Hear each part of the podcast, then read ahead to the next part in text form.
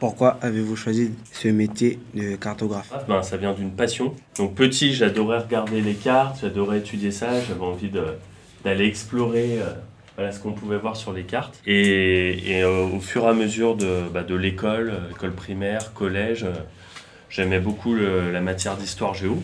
Donc là, on est en, avec le prof d'histoire géo, j'adorais ça. Mais je voyais pas, je voyais pas vraiment. je voyais les cartes, mais je voyais pas comment on pouvait avoir un métier avec ça. Et en fait, c'est au fur et à mesure des, des expériences où je me suis rendu compte qu'on pouvait travailler, on pouvait travailler avec la cartographie. Aussi, j'ai toujours eu envie de voyager. Et donc pour moi, les cartes, euh, les cartes c'est un moyen de voyager. Juste en les regardant, déjà, c'est, c'est un moyen de, de s'évader. Quelle formation avez-vous suivi Alors en, formation, euh, donc, euh, j'ai, après le, le, bac, j'ai donc un bac économique et social, j'ai fait licence de géographie, donc université de, à l'université de Lyon. En, troisième année d'université, on peut faire un échange dans un autre pays européen. Donc j'ai été en Espagne, donc aux îles Canaries. J'ai fait un an euh, un an d'études ici, c'est des îles volcaniques, donc c'était super pour, euh, pour un étudiant de géographie.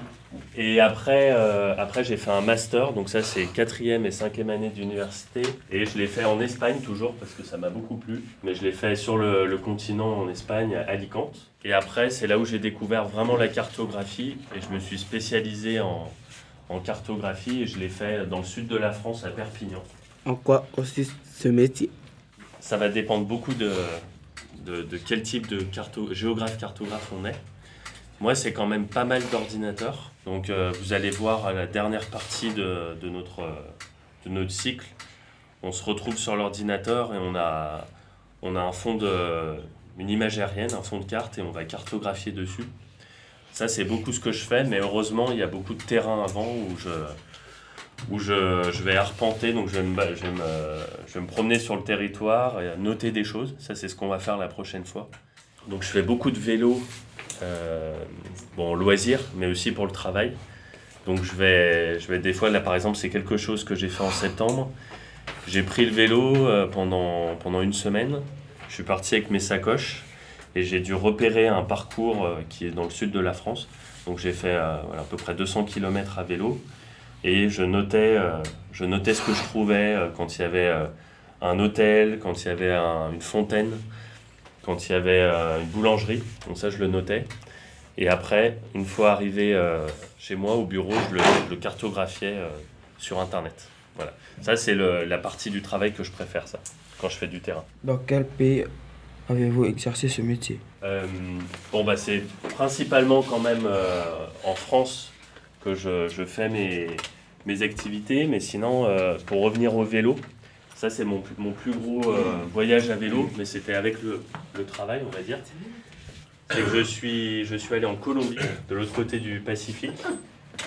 J'ai pris mon vélo avec les sacoches, avec la tente, avec le réchaud et tout pour cuisiner. Et je suis parti euh, jusqu'au sud du Pérou.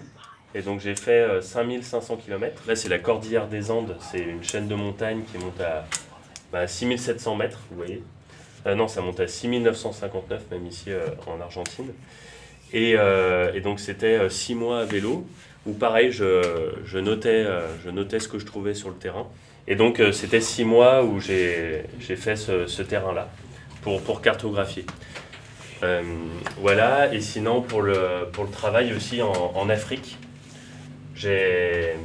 donc je suis allé pour le, le, terrain, donc pour travailler, je suis allé au Burkina Faso. Donc Burkina Faso, c'est un pays ici euh, sous le Mali, et je suis allé en Côte d'Ivoire euh, ici, voilà pour cartographier. Et après, euh, là je me suis pas déplacé, j'ai tout fait à distance, mais j'ai travaillé pour donc les Nations Unies, l'ONU. Et je cartographiais, donc ça c'est pendant deux ans, je cartographiais pour les, donc les casques bleus. C'est l'ONU, l'ONU a son siège à New York, aux États-Unis, mais après il y a des bases un peu de partout.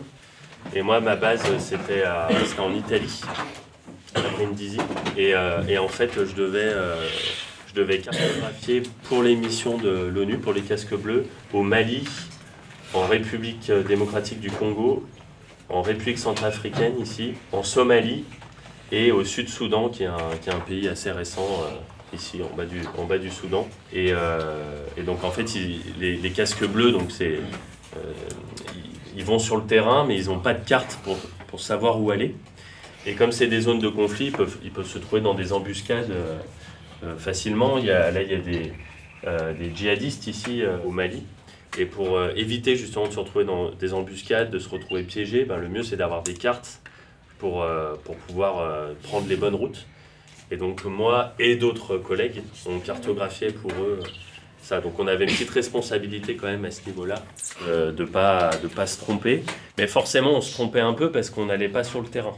Moi je cartographiais les routes et euh, les, les zones de peuplement. Mm. Voilà. Pour qui travaillez-vous et quel organisme Donc j'ai parlé en tant qu'indépendant. hein. Je, je vous ai dit que j'ai travaillé pour euh, l'ONU. C'était mon plus gros client, c'est le plus prestigieux, mais des fois ça peut être euh, une petite mairie en, voilà, qui demande une carte. Des fois ça peut être pour les universités, pour des associations, euh, des, des entreprises. Là par exemple, il y a, y a une entreprise qui me demande des cartes pour, euh, parce qu'ils développent le- la voiture électrique. Combien de cartes avez-vous réalisé Ah, je pourrais difficilement répondre, mais euh, j'ai ajouté sur la carte OpenStreetMap qui est là un million d'informations. Donc ça peut être ajouté euh, euh, le collège de Tadine, ça peut être ajouter un arbre, ça peut être euh, mettre qu'il y a un snack ici, euh, ça peut être plein d'infos. Et j'ai à peu près un million de contributions euh, sur OpenStreetMap. Donc ça pour moi c'est c'est vraiment ça à la fin ma carte. voilà, donc je veux, comme ça ça vous permet d'introduire un peu ça. Voilà, vous voyez que ici on est sur openstreetmap.org. Alors au niveau carte, j'imagine que Google Maps, ça vous parle? Hein Donc tout le monde connaît Google Maps. Donc Google Maps, ça vient de Google, euh, c'est la grosse entreprise américaine, euh, voilà.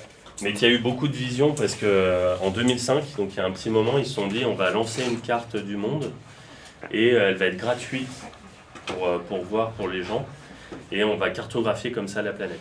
Bon bah presque 20 ans après, euh, tout le monde connaît Google Maps. Euh, Voilà, quand on pense carte, on pense des fois Google Maps. Sauf que Google Maps, bah, ça, ça appartient à une grosse entreprise qui fait ça euh, bah, parce qu'elle a des objectifs économiques, elle veut faire de l'argent, et donc elle va pas cartographier tout. Je sais pas, par exemple, les toilettes publiques, ça n'intéresse pas.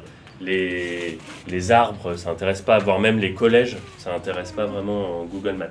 Donc OpenStreetMap, eh ben, c'est le même principe que Wikipédia.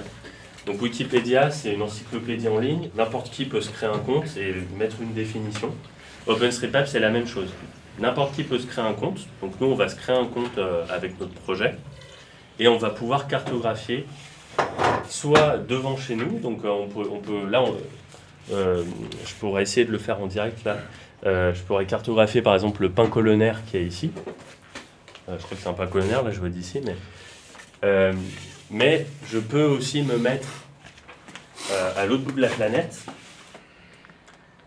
Ah, je, peux me mettre, euh, je peux me mettre en Afrique, par exemple, et me mettre à cartographier. Je peux me mettre à Madagascar et me mettre à cartographier, euh, si j'arrive à le voir, une route qui n'existe pas.